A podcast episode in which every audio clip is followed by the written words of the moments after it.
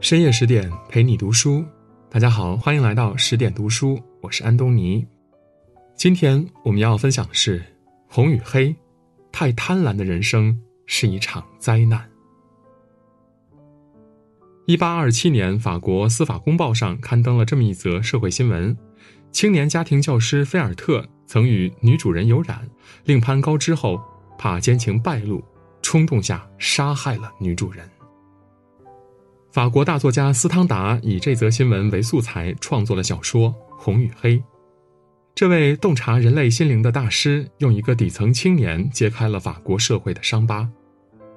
著名历史学家梅里美评价斯汤达：“您的罪过是将人心的伤口大白于天下，令人不忍直视。”初读《红与黑》，我看到的是于连跌宕起伏的悲剧人生。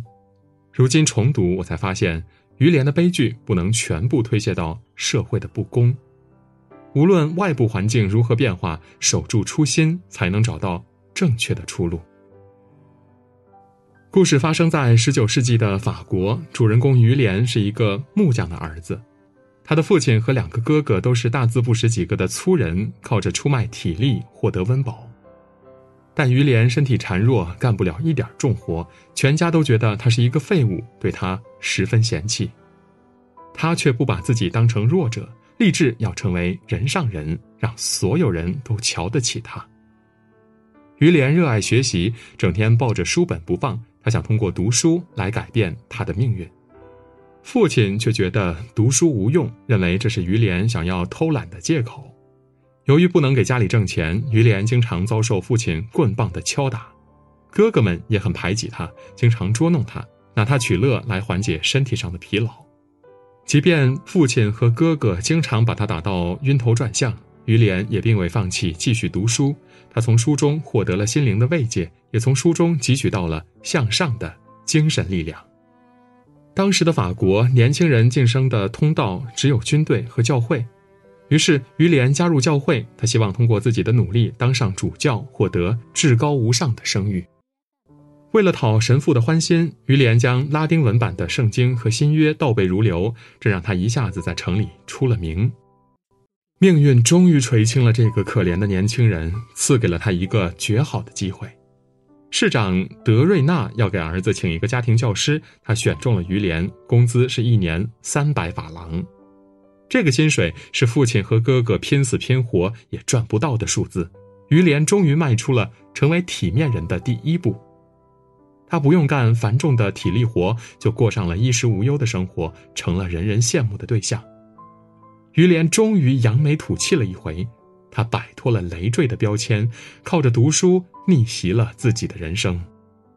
纪伯伦曾在散文诗集《沙与沫》中说。一个人的意义不在于他的成就，而在于他所祈求成就的东西。此时的于连是一个奋发向上的青年偶像，靠着坚持自己的理想，不断读书，他从一个被人嘲讽的弱者转变成时代的强者。正是这股在逆境中也要坚持梦想的精神，让他迎来人生的翻盘。人生没有白走的路，每一步都算数。坚持梦想并不断努力，终有一天会和梦想不期而遇。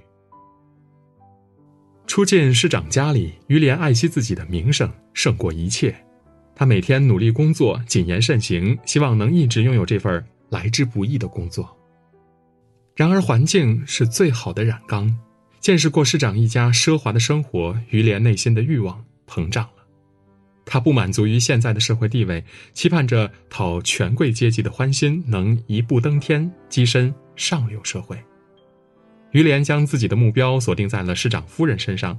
这个女人在于连第一天进家门的时候就疯狂地爱上了他。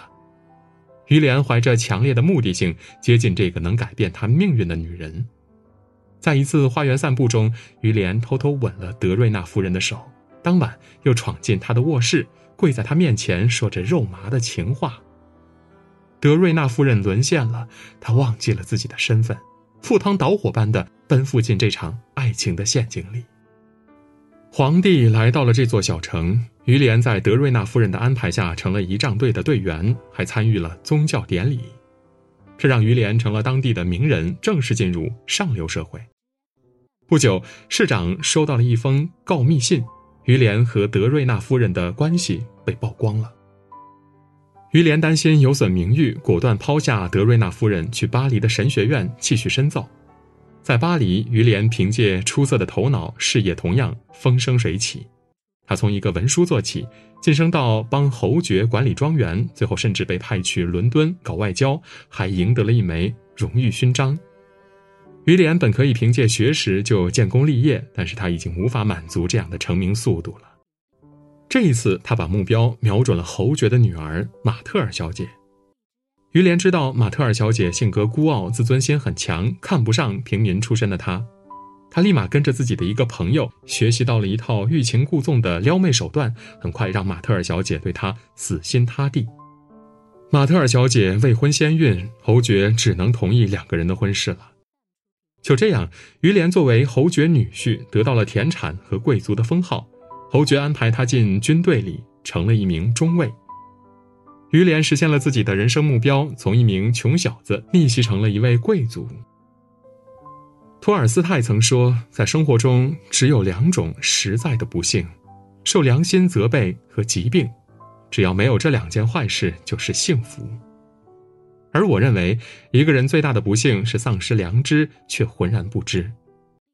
一个立志靠读书改变命运的年轻人，如今却成了一个攀龙附凤的利己主义者。看似风光体面，实则如履薄冰。在充满诱惑的物欲社会，野心肆意的膨胀是人生悲剧的开始。于连在人生的巅峰只待了片刻，便跌入泥潭。侯爵收到德瑞纳夫人的一封信，信里曝光了于连和这个有夫之妇通奸的事实。这封信让于连声名狼藉，很可能失去刚刚得到的荣华富贵。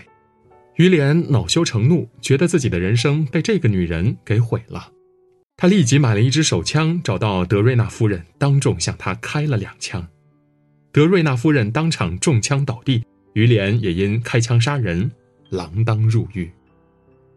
在监狱里失去自由的日子，让于连开始思考自己的人生意义。经历了大起大落，于连终于想起自己最初的理想。穷小子时期的于连不想像父兄一样靠出卖体力维持生计，他想通过读书改变自己的命运。可上流社会的纸醉金迷让他迷失了，他开始不择手段的上位，一心想进入上流社会。被迫入狱使他认清了自己和贵族之间的差距，重新拾起自己的尊严。德瑞纳夫人并没有死去。他枪伤好了以后，赶紧到监狱看望于连，还花钱买通御史，让于连免受皮肉之苦。马特尔小姐和朋友们为了于连四处奔走，希望法官能从轻审判。而于连在法庭一心求死，他宁愿有尊严的死去，也不愿意舍弃尊严而活着。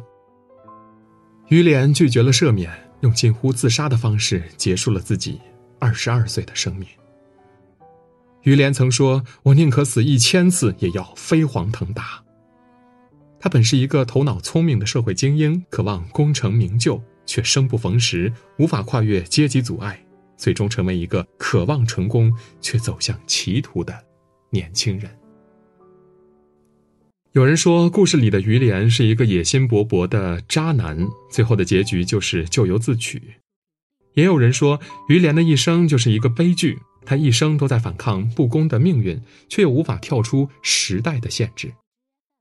有野心不是罪过，奋斗的意义也不该被抹杀。人生海海，山山而川，可无论我们走多远，都不能忘记当初为什么而出发。有才华、有理想，也要做到不依附、不苟且。亨利·伯格森曾说：“虚荣心很难说是一种恶行，然而一切恶行都不过是满足虚荣心的手段。攀龙附凤、利欲熏心，最后只会害了自己。人生有无数的分岔路口，在本心和欲望的抉择面前，不忘初心，才能走得更远。”《红与黑》这部小说原来的名字叫《于连》，后来才改为《红与黑》。梦想是红，现实是黑，两种颜色谱写了一首灵魂的哲学诗。本心是红，欲望是黑，两种颜色描摹了一个少年内心的挣扎。史铁生曾说：“初心能让我们保持纯净，能让我们即使深陷泥淖，仍然洁白无瑕。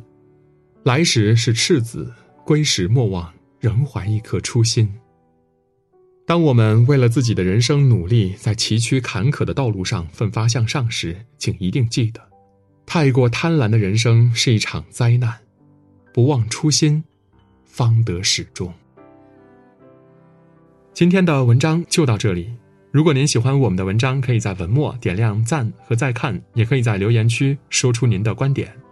更多美文，请您继续关注十点读书，也欢迎把我们推荐给您的家人和朋友，一起在阅读里成为更好的自己。我是安东尼，我们明天再见。